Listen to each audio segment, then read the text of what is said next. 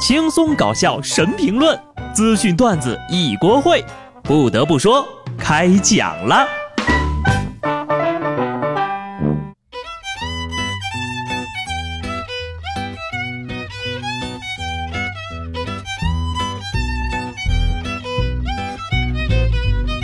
哈喽，听众朋友们，大家好，这里是有趣的。不得不说，我是机智的小布。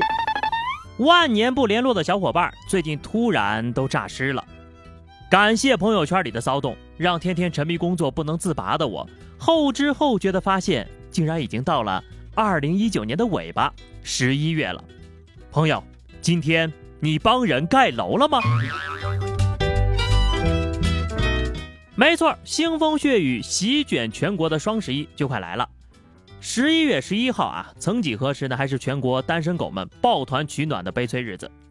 在马云爸爸这个商业鬼才的大肆宣传之下，竟然一个不小心成为了全国人民的购物狂欢节。今年呢，双十一来的比往年还要早一点，宣传也比往年更猛。这个时间早，宣传猛哈，我都还可以理解。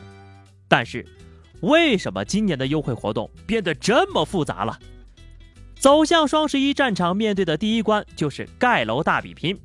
说起来呢，就是拉好友助力，听着呀是休闲又养生，氛围格外的舒适友好。鬼知道，其实是一片血雨腥风，席卷了全部好友圈，无人幸免，无一生还呐。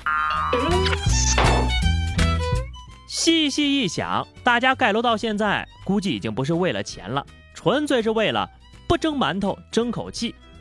何必呢，朋友们？本来呀，以你的社交状态，结婚的时候能来两桌人的，结果呢，在盖了楼和帮忙砍价之后，就只剩半桌了。你亏不亏？啊，盖什么楼呀？俺们老家有人盖小二层，我不出力不帮忙，人家上完梁还给发包糖呢。下面发布一条寻人启事：王思聪的老婆们都在哪儿呀？你们的老公出事了！就在前几天，国民老公王思聪被北京市第二中级人民法院列为被执行人，执行标准约一点五亿元。那些个老公老公叫着的姑娘们，如今该出来分担夫妻共同债务了啊！一夜之间，国民老公变成了国民前夫，甚至还有人说人家是老赖。现在的网友是怎么回事？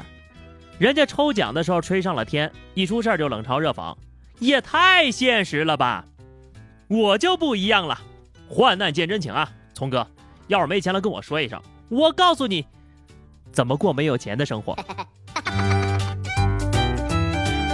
好在人民法院辟了谣，王思聪呢未被法院采取限制高消费，也未被纳入失信执行人员名单。总结就是，还没有失信，但是呢得赶紧还钱了。哎呀！可惜了了呀！创业失败就只能回去继承千亿家产了。算了算了，我这就是典型的一边吃着土一边瞎操心。有管这闲工夫的时间呢，还不如看看自己的钱包，想想这个月的花呗怎么还呢？话说现在的富二代都这么拼的吗？印度石油大亨的儿子呢，失踪了近一个月了，警察叔叔都找疯了。最后呢，接到一家酒店经理打来的电话，找到了这个男孩。当时呢，他正在酒店里刷盘子。男孩说呀，他不喜欢学习，也不想上大学。这段时间呢，他就一直在高速公路上的小卖部和餐馆里工作，还睡过大街，就想从家里逃离，证明自己的潜力。这是还珠王子啊，情愿刷盘子也不愿意读书。你是挺厌学的呀？可是刷盘子也不需要潜力呀。你只需要一个洗碗机就行了呀，所以你看看吧，他除了能继承他爸爸留给他的十个油田，他还能干啥？不要灰心啊！虽然你现在呢要被迫回家继承十个油田，但是你已经不是一个普通的有钱人了，你是一个会刷盘子的有钱人。看在这孩子呀这么懂事儿，家里这么有钱，还想着自力更生的份上呢。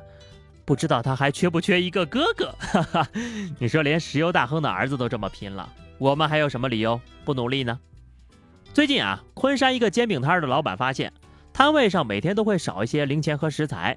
警方调了监控之后，发现呢，有一个男的连续七天半夜啊潜入煎饼摊儿不但偷了零钱，还支起了炉灶揉面打蛋，自学摊煎饼，然后呢带到网吧当夜宵。七天呢，技术是突飞猛进，比老师傅还溜呢。你小子还挺会过呀！不但偷了钱，还偷学了门手艺。好好改造啊！出来以后就支个煎饼摊吧，自学成才呀！哼，都看到了吧？年轻人只要肯学，成长还是很快的。可你就是偏偏不学好的，学别人偷东西。这脑子呀，没用在正道上，所以我们常说呢，里面果然个个都是人才。接下来这位更厉害，广东中山一个男子呢，疯狂偷窃高跟鞋和雨鞋一百八十多双，被警察叔叔给抓了。民警介绍呀，这货屋里啊堆满了鞋，从来没有见过那么一大堆。这男的也说呢，他偷得第一双高跟鞋之后就上瘾了。真是人比人气死人呐！这位偷高跟鞋的还不如前面那个偷学煎饼摊的呢。罚他穿一天啊，这个罚他每天穿一双十厘米的高跟鞋走路，你看他还上不上瘾？觉得这是个变态的朋友呢，也请排好队啊，一个一个骂。后面的稍安勿躁，准备好骂句儿，一会儿轮到你的时候呢，不要怯场。接下来呢，跟大家讲一个奇葩的爱情故事。今年三到五月份，张某涉嫌多次婚骗，并与另外三名女子合谋设定角色扮演，共诈骗了十多万。但在这个张某遇到九零后的甘某之后呀，就被爱情打败了，打算安稳过日子，随即就招来了三名同伙的报复，对其进行殴打，并实施了抢劫。紧接着，他们几个人呢就被警方一网打尽了。跟你们说了多少次了？不要把个人感情带到工作中来，还是过于天真了呀？那电视剧里面一般金盆洗手的人必定得出事儿。既然你破坏了江湖规矩，那也就不要怪大家把你当典型了。这就是忘了初心的下场啊！话说你这得糟蹋多少大爷之后才找到的真爱呀？不过啊，就这人呐，看着像七零后，能遇到一个九零后，也算是真爱了吧？姑娘们呐，四十岁的老大姐都能跟你们抢资源了，不仅抢到了男人，还骗了人家的钱。再看看下面这好哥俩吧，绝对也是真爱。上个月底呢，云南楚雄有哥俩一起到街上吃烧烤，吃饱喝足之后呀，其中一位就想开着摩托车回家了，另外一位一想不行，酒驾违法，就劝他，劝着劝着呀，就掏出了打火机，把这个摩托车给点了。一把火就把摩托车烧干净了，随后呢，因为涉嫌故意放火罪被依法刑事拘留了。这大概就是友情的温度吧，也就是摄氏二百五十度。他不犯法了，你这个正直的小伙儿走上了犯罪的道路呀？难道这就是犯罪守恒定律？酒驾判十五天，放火三年起步，牺牲自己也得保全兄弟，仗义呀，好兄弟呀！为了不让你坐牢，我替你去坐了，让你长个教训。可能这就叫做问世间情为何物，只叫我上刀山下火海，只为劝你醒悟吧。如此兄弟啊，一定要好好珍惜，千万记得给他送牢饭啊。不过呢，真相也可能是这样的：他遇见了朋友酒驾出事儿，于是呢出手强行改变了未来，或者他就是穿越回来救人的。你们不懂量子力学，肯定体会不到人家的用心良苦啊！好的，聊了这么多哈，以上就是本期节目的全部内容了。又到了周五随意吐槽的时间了，欢迎各位在评论区留言，关注微信公众号 DJ 小布或者加入 QQ 群二零六五三二七九二零六五三二七九，来和小布聊聊人生吧。下期不得不说，我们不见不散，拜拜。